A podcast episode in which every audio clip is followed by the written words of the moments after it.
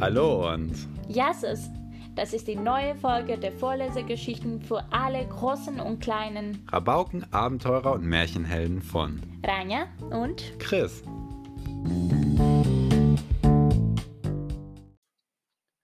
Die Weißhelme. Jeden Tag fallen in Syrien Bomben auf Häuser, Krankenhäuser und Schulen.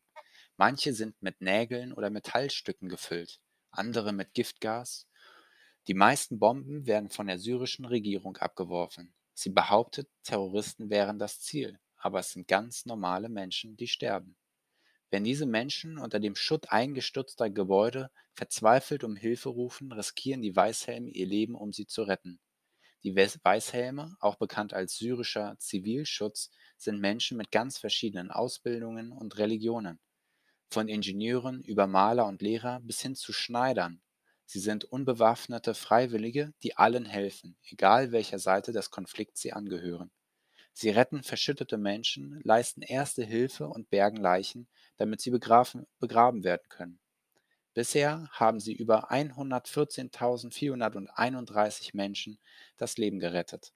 Weil es in manchen konservativen Teilen Syriens Männern verboten ist, Frauen zu retten, gibt es auch zwei Frauenteams. Sie sammelten mehr als 100.000 Euro Spenden und verfügen inzwischen über sechs Krankenwagen und 100 Helferinnen. Die Weißhelme filmen auch, was in Syrien passiert. Mit diesem Filmmaterial kann überprüft werden, ob die Zivilbevölkerung bombardiert wurde.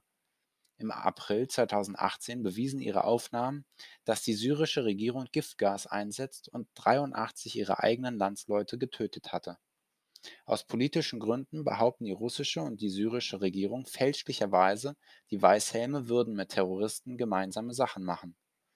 Das hindert die Weißhelme aber nicht daran, ihre Arbeit zu tun. Sie wissen, dass jeder Mensch es wert ist, gerettet zu werden. Nichts wird sie davon abhalten, während Bombenangriffen unter den Trümmern nach Überlebenden zu suchen.